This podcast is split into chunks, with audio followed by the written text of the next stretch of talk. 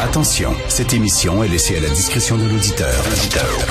Les propos et les opinions tenues lors des deux prochaines heures peuvent choquer. Peuvent choquer. Oreilles sensibles s'abstenir. Richard Martineau. Martino. Un animateur pas comme les autres. Richard Martineau. Cube Radio.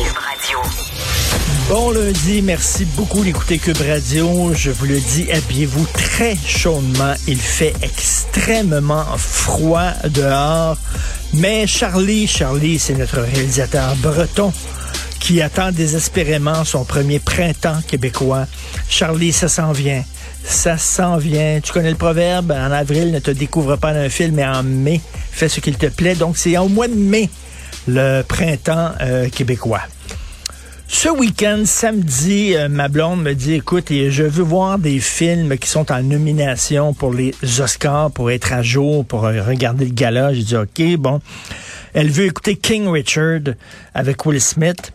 Euh, je dis, bon, on va regarder un film formidable mais vraiment sur l'histoire du père de Vénus et Serena Williams, un gars qui vient d'un milieu très modeste, euh, qui avait cinq filles, et lui avait un plan, c'est que deux, ces deux filles vont devenir les meilleures joueuses de tennis de l'histoire. Ok, il y a un plan là, et euh, il les pousse, et les, les encadre et tout ça.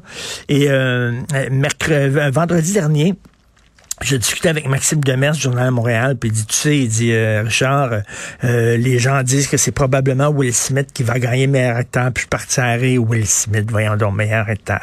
Et il est formidable, il est extraordinaire. Donc on regarde ce film-là, passionnant, une leçon de vie, et on dit, wow, il est vraiment bon Will Smith, là, ok, Team Will Smith, là. Et, ce qui est très drôle, c'est que le message du film, hein, euh, le père de euh, Venus et Serena Williams, eux autres habitaient dans un endroit où il y avait beaucoup de criminalité, il y avait beaucoup de gangs de rue. Et lui voulait justement que ses filles se lancent dans le sport pour ne pas être dans la rue. Et il leur dit à un moment donné, tu sais, la violence n'est pas une solution. Pas de joke, là. C'est ça qu'il dit à ses filles. La violence n'est pas une solution. Et il regarde Venus Williams, qui, euh, est à son premier tournoi, qui participe à son premier tournoi. Elle est toute jeune, elle a 13 ans, je pense, 14 ans. Il lui dit, tu sais, Vénus, euh, quand tu es sur un court de tennis, tu ne tu joues pas seulement pour toi, tu représentes aussi toutes les petites filles noires, toute ta communauté. Euh, les spots vont être sur toi, les projecteurs vont être sur toi. Euh, tu n'es pas seulement qu'un individu, tu es une représentante des noirs en communauté. Hey Will Smith, hello, as-tu regardé ton propre film? Tu regardé, as-tu écouté ce que tu dis dans ton propre film? C'était hallucinant. Si ça avait été n'importe qui d'autre, n'importe qui, mettons, je sais pas, un homme qui accompagne une femme qui est en nomination pour les meilleurs costumes, mettons. Puis le bonhomme se lève et gifle le présentateur.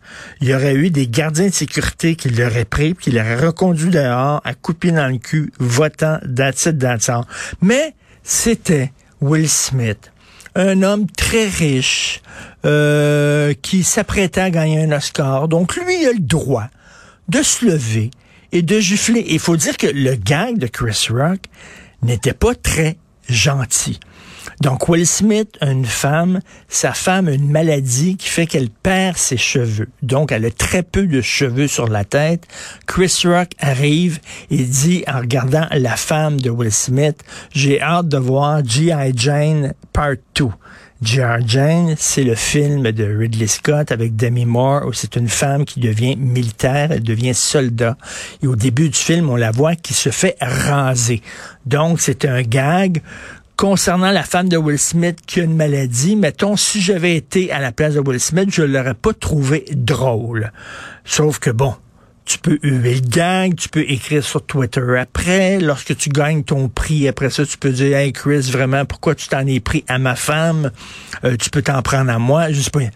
Mais là, se lever et le frapper, et après ça, t'applaudis par la salle lorsque tu gagnes ton Oscar, ce qu'on vient de dire, c'est que maintenant, tous les humoristes dans les bars d'humour, dans les comedy clubs aux États-Unis, faites attention parce que si vous faites un gang qui ne plaît pas à quelqu'un, cette personne-là a le feu vert maintenant de se lever, de monter sur scène et de vous frapper. Parce que Will Smith le fait et c'était très correct et les gens lui ont donné un trophée et les gens l'ont applaudi. Faut voir, faut entendre, faut entendre le discours de remerciement de Will Smith qui ne se prend pas pour un 7-up flat et qui dit, il commence son discours en disant, je suis dépassé par la responsabilité que Dieu me donne en ce bas monde.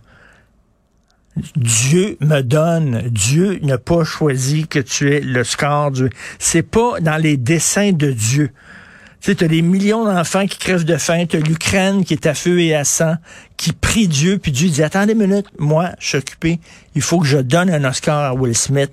C'est ma priorité ce soir, dimanche soir. J'étais, et j'avais écrit ça dans mon agenda, donner l'Oscar à mon pote Will Smith. Faut pas se prendre quand même pour un 7-up, là. Alors, il dit, je suis dépassé. Et là, il parle d'amour. L'amour. Je suis un vaisseau d'amour, dit-il. Et je suis sur Terre pour véhiculer l'amour. À un moment donné, ces gens-là sont tellement riches, tellement isolés des gens, euh, tellement euh, encadrés et tout ça, poupounés, qu'ils deviennent complètement cinglés, totalement déconnectés de la réalité. Donc, Will Smith, qui a fait un bully de lui-même. Et là, je lisais, j'ai reçu des, des, commentaires en disant non, non, c'est un gentleman, il a défendu son épouse, il a défendu sa femme. Hey, s'il vous plaît, là. On, moi, moi, il me semble que j'aurais aimé ça qu'après après que ça soit passé, qu'il y ait un présentateur ou une présentatrice qui dit Hey Will, j'ai regardé ton film et te souviens-tu, le personnage dans ton film que tu joues de façon magnifique dit à ses filles la violence n'est pas une solution. Là, tu es en train de dire aux enfants qui écoutent les Oscars avec leurs parents, vous pouvez faire ça. Vous pouvez flanquer une volée à des gens dont vous n'aimez pas les propos, dont vous n'aimez pas l'humour. Maintenant, c'est un feu vert. C'est une histoire complètement hallucinante qui s'est passée là, euh, vraiment. Et il y a eu comme un flottement, tout le monde se demandait, Qu'est-ce qui se passe? On, voit-tu vraiment ce qu'on est en train de voir, là, ou pas, là? Et, euh, moi, ce qui m'étonne, c'est que le film est vraiment formidable. C'est un grand film et l'histoire du père de Venus et Serena Williams est une leçon de vie.